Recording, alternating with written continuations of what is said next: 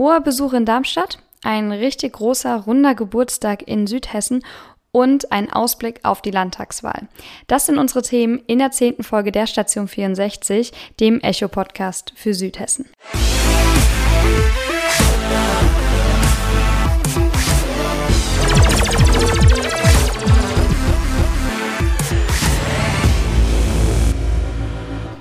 Hallo zusammen. Wie ihr vielleicht mitbekommen habt, war ich letzte Woche nicht da. Ich habe eine Woche lang Urlaub gemacht und ihr musstet deswegen leider auf eine Folge der Station 64 verzichten. Ich hoffe, ihr verzeiht mir das, aber deswegen sind wir jetzt auch diese Woche wieder voll mit dabei und gucken, was in Südhessen passiert und was in Zukunft ansteht. Deswegen beginnen wir auch gleich mit dem Thema, ohne groß drum herum zu reden. Der Dalai Lama war in Darmstadt. Das ist schon eine Besonderheit, dass das Oberhaupt, das vor allem das religiöse Oberhaupt der Tibeter nach Darmstadt kommt. Also wirklich mitten in Südhessen hat er teilgenommen an einem Symposium, das da hieß Gewaltlosigkeit ist der Weg. Der Name ist dann auch Programm. Es ging um ein Symposium, also um eine Diskussionsrunde, bei der die Bürger oder auch nicht nur die Bürger Darmstadt, sondern wirklich Leute, die aus ganz Deutschland, ganz Europa zum Teil angereist sind, eben dem Dalai Lama dabei zuhören konnten, wie er mit zwei weiteren Nobelpreisträgern, nämlich der Anti-Atomwaffen-Aktivistin Rebecca Johnson und dem ehemaligen Gewerkschaftsführer und Staatspräsidenten Lech Walesa aus Polen über Gewaltlosigkeit und über Frieden in der Welt, so pathetisch das jetzt auch erstmal klingt, diskutieren konnte. Themen waren natürlich vor allem auch der Populismus in Deutschland bzw. in ganz Europa, die Flüchtlingsfrage, aber vor allem auch internationale Blickwinkel. Also was sind die Grundsätze der Gewaltlosigkeit und wie können wir die auch in anderen Ländern, wie können wir mit dieser Problematik in arabischen Ländern beispielsweise umgehen. Bei Echo Online findet ihr auch ein echt cooles Video, das das Ganze zusammenfasst, vor allem einen Eindruck aus dem Darmstadium am Mittwoch gibt. Ansonsten finden sich auch vor allem in der Bildergalerie Eindrücke von der Ankunft am Dienstag des Dalai Lamas im Welcome Hotel und eben der Veranstaltung am Mittwoch. Ich war selbst auch am Dienstag da, als der Dalai Lama erst am Frankfurter Flughafen und dann eben in Darmstadt angekommen ist. Und ich muss sagen, es war schon ein bisschen beeindruckend, wie diese Menschen, also vor allem die Vertreter der tibetianischen Kultur in der Umgebung in Darmstadt, aber vor allem auch von der Tibet-Initiative aus Berlin gekommen sind, um wirklich ihr Oberhaupt zu begrüßen. Es waren ganz viele Kinder dabei. Er hat sehr viele Menschen gesegnet. Also davon gehe ich jetzt mal aus, äh, wie er sie eben angefasst hat. Er hat sehr oft Menschen an den Kopf gefasst und hat mit ihnen geredet, oft auf Tibetianisch, sodass andere es nicht verstanden haben. Aber es war allgemein einfach eine Stimmung von, ja, sehr viel Nähe, sehr viele Gespräche waren da auch dabei. Und man muss auch sagen, der Mann ist schon 83, ist seit einigen Jahren selbst Flüchtling, also selbst im Exil. Aber und das sagt er auch ganz offen, er hofft eigentlich, nach Tibet zurückkehren zu können. Und mit ihm möchten das auch andere Exilflüchtlinge. Also das heißt, der Dalai Lama ist zwar als Person angereist und als Person auch ein gewisses Symbol, vor allem auch in der Religion der Buddhisten, aber, und das darf man eben nicht vergessen, hinter ihm steht eine ganz, ganz große Mannschaft von Menschen, die sich ebenfalls mit den Rechten und dem Aktivismus in Tibet gegenüber China einsetzen. Das war auch deswegen so ein bisschen dieser Flair. Da waren sehr viele Menschen dabei, die sehr viele berührende Geschichten hatten, mit denen ich mich zum Teil auch unterhalten konnte. Und, und deswegen, klar, Dalai Lama war in Darmstadt, aber es geht auch ein bisschen um die Rahmenbedingungen. Und man muss auch mal dazu sagen, wir haben auch nicht alle Tage drei Friedensnobelpreisträger in Darmstadt im Kongresszentrum Darmstadium. Also man muss das Ganze auch nochmal ein bisschen in Relation setzen. Auf Echo Online findet ihr auch nochmal die Eindrücke einiger Besucher und deren Geschichten, weshalb sie so einen weiten Weg auf sich genommen haben. Es liefert wirklich einen sehr guten Eindruck davon, was denn im Darmstadium vergangenen Dienstag bzw. Mittwoch passiert ist. Falls ihr da Lust habt oder vielleicht noch gar nicht selbst mitbekommen hatte, dass der Dalai Lama da war. Vielleicht habt ihr das noch gar nicht mitbekommen, dann könnt ihr euch auf jeden Fall ausreichend Eindrücke auf echo-online.de einsammeln eine weitere Feier, also ein weiterer Anlass eigentlich zur Freude, wenn auch nicht ganz so kunterbunt wie bei der Ankunft des Dalai Lamas, gab es in der Kreisbergstraße am Sonntag. Es war der 80. Geburtstages eines Landkreises, der rund um Heppenheim mit der Gebietsreform gegründet wurde. Deswegen gab es einen Festakt. Es war alles nicht so groß und es war auch alles nicht so bunt wie im Jahr 2013, als es dann darum ging, dass das 75-jährige Jubiläum gefeiert wurde. Das war dann wirklich über das Jahr verteilt, dass da das Feste gefeiert gefeiert wurden und vor allem kulturelle Darbietungen geplant wurden. Dieses Mal war es etwas kleiner. Es ging vor allem um einen Festgottesdienst im Dom St. Peter, also im Dom Bergstraße, wie er auch genannt wird, in Heppenheim.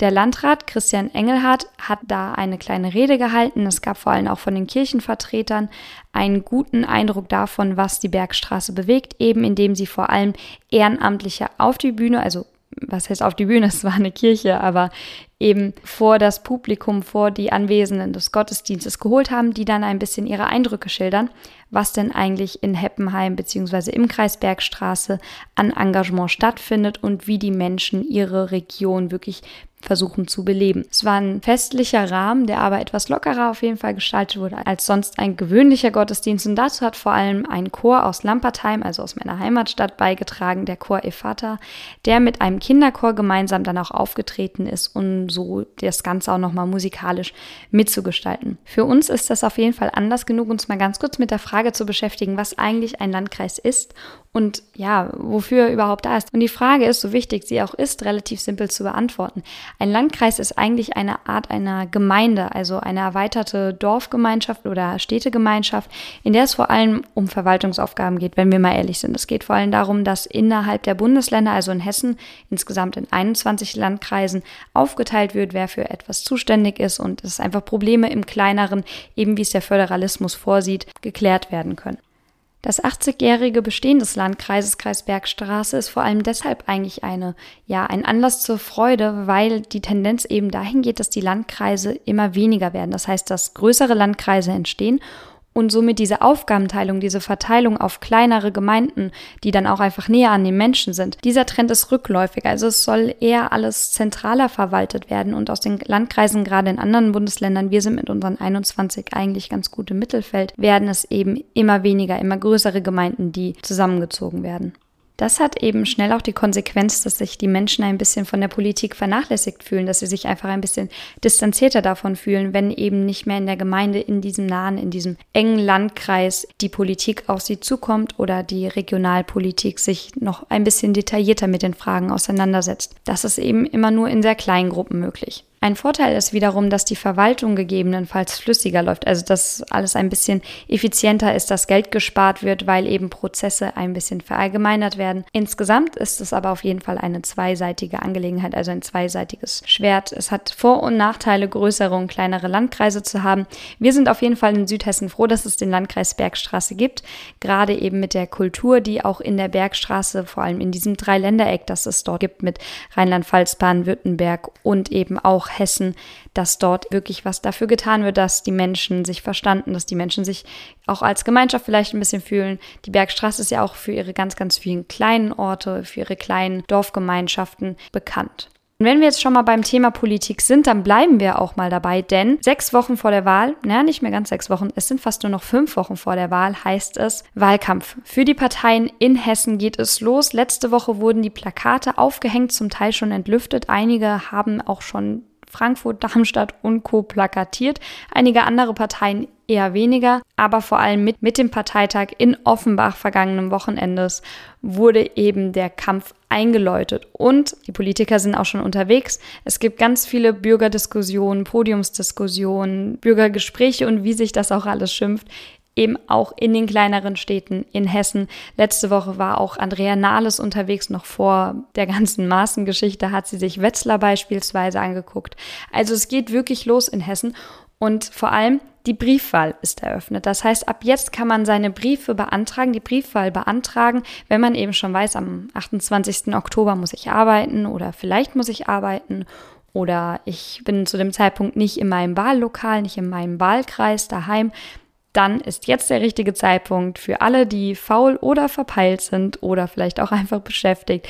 Beantragt eure Briefwahl, damit eben am 28. Oktober auch wirklich alle an der Wahl beteiligt sind. Natürlich im Idealfall, das ist nicht immer in der Realität so, wie es aber allgemein derzeit um die politische Lage in Hessen, in Südhessen aussieht und vor allem bei mir am Telefon ist nun jemand, der sich mit der Politik in Hessen und vor allem auch in Deutschland schon länger und ein bisschen besser wahrscheinlich auch auseinandersetzt, als ich es bisher konnte. Lars Hennemann, er ist der Chefredakteur des Echos und auch noch wichtig, er ist ehemaliger Schwerpunktsleiter des Ressorts Landespolitik in Rheinland-Pfalz. Hallo, Herr Hennemann. Hallo, Frau Weiß. Schön, dass Sie da sind und vor allem, dass Sie sich ein bisschen Zeit genommen haben, um uns in Südhessen mal einen kleinen Eindruck, eine kleine kurze Vorabbesprechung der politischen Lage in Hessen zu geben. In etwa fünf Wochen ist es ja schon soweit, Hessen wählt. Was ist denn jetzt von den Wahlen zu erwarten? Wie ist denn momentan die Stimmung in Hessen? Also nach meinem Dafürhalten ist auf jeden Fall zu erwarten, ähm, dass die AfD mit einem deutlichen Ergebnis in den Landtag einziehen wird, ähm, dass es demzufolge eine größere Verschiebung in der politischen äh, Landschaft geben wird und dass es mal mindestens äh, eng wird für die derzeitige ähm, Koalition aus CDU und Grünen. Im nationalpolitischen Geschehen, also gerade jetzt Causa Maaßen, gab es ja auch sehr viel Aufregung um die GroKo, also um die große Koalition und generell um die Zusammenarbeit von CDU und SPD. Hat das auch irgendwelche Auswirkungen, die wir hier dann in Hessen zu spüren bekommen könnten? Gut, die ganze Thematik ist ja zumindest, wenn man die letzten äh, Wendungen dieser Geschichte um Herrn Maaßen betrachtet, dann noch ziemlich frisch. Ähm, aber man muss das so deutlich sagen, also die SPD hat sich ja wirklich maximal über den Tisch ziehen lassen von dem angeblich äh, so senilen äh, Herrn Seehofer. Ähm, wäre ich äh, der SPD-Spitzenkandidat Thorsten Schäfer-Gümbel äh, hier in Hessen, dann würde ich mich fragen, mit was und warum ich eigentlich noch Wahlkampf machen soll ähm, wenn die Berliner äh, SPD-Kollegen sich äh, wirklich so verhalten, wie sie sich verhalten haben, das kann man ja mit rationalen äh, Argumenten kaum noch erklären. Ähm, und das wird natürlich äh, Auswirkungen haben auf die Stimmen in Hessen. Die Chancen der SPD haben sich jedenfalls definitiv nicht verbessert. Sie haben es jetzt gerade schon angedeutet, mit was soll man überhaupt den Wahlkampf machen? Was sind denn momentan vielleicht die Themen in Hessen? Was interessiert uns denn hier ja, in der gesellschaftspolitischen Lage?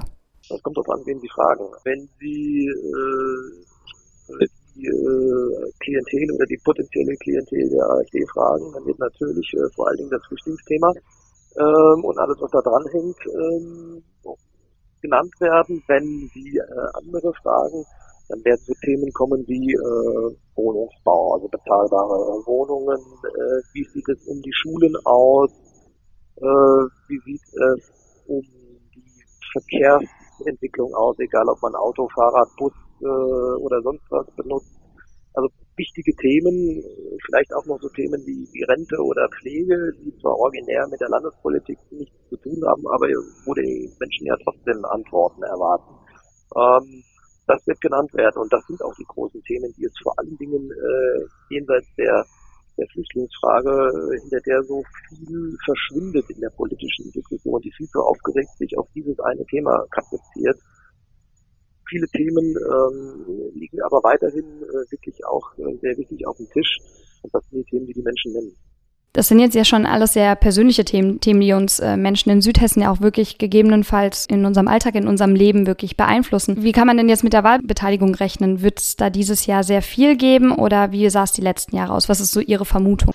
Also ich glaube, dass die Wahlbeteiligung mindestens stabil im Vergleich zum letzten Mal sein wird oder sogar ähm, höher, weil man kann davon ausgehen, ähm, dass die äh, Anhänger der, der AfD relativ geschlossen äh, zur Wahl gehen werden. Ähm, zum Teil speist sich diese Klientel ja auch aus dem vormaligen Lager der, der Nichtwähler. Es gibt nicht wenige Menschen, äh, auch in Hessen, und das muss man einfach ernst nehmen, die, die sagen, ich habe quasi so von links bis was weiß ich wohin quasi schon mal alles durchprobiert ähm, und irgendwann sind die nicht mehr zur Wahl gegangen und glauben jetzt vielleicht äh, eine Alternative gefunden zu haben. Ähm, um die Wahlbeteiligung mache ich mir ehrlich gesagt am wenigsten Sorgen. Das ist ja mal ein Statement. Gut, dann sehen wir mal, was die nächsten fünf Wochen noch passiert. Es ist ja noch ein bisschen Zeit. Zuletzt wurden gerade die Plakate aufgehängt und vielleicht sprechen wir uns dann noch mal kurz oder nach dem 28. Oktober, wenn es heißt, in Hessen wird gewählt. Herr Hennemann, ich bedanke mich, dass Sie sich die Zeit genommen haben, um uns hier in der Station 64 einen Eindruck der Landtagswahl in Hessen zu geben. Gerne. Das war's dann auch schon wieder mit der Station 64, eurem Echo-Podcast für Südhessen. Wenn ihr irgendwelche Themenvorschläge habt oder vielleicht auch gerade in Bezug auf die Landtagswahl in Hessen Fragen habt oder noch Aspekte habt, die wir vielleicht sowohl online als auch in diesem Podcast noch nicht besprochen oder behandelt haben, dann gebt uns gerne einen kleinen Hinweis, kontaktiert uns auf Social Media oder auch unter unserer E-Mail-Adresse eol-kontakt.vrm.de. Ich freue mich auf jeden Fall ein bisschen was von euch zu hören und ansonsten hören wir uns nächste Woche wieder, wenn es heißt Station 64, der Echo-Podcast für Südhessen. Dann schon in der elften Folge der Zweitauflage.